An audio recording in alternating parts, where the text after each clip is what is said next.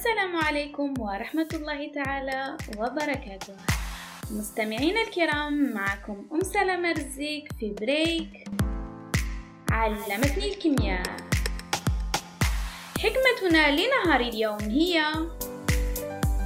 إن الفلور من أصغر العناصر في الجدول الدوري لكنه أنشطهم كيميائيا فلا تقلل من شأن أحدهم مهما كان صغيرا.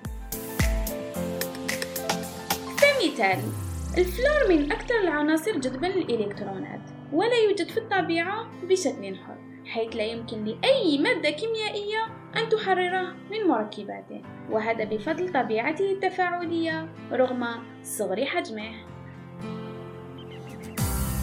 فيا صديقي لا تقلل من قيمة نفسك مهما كان صغر حجمك أو عملك.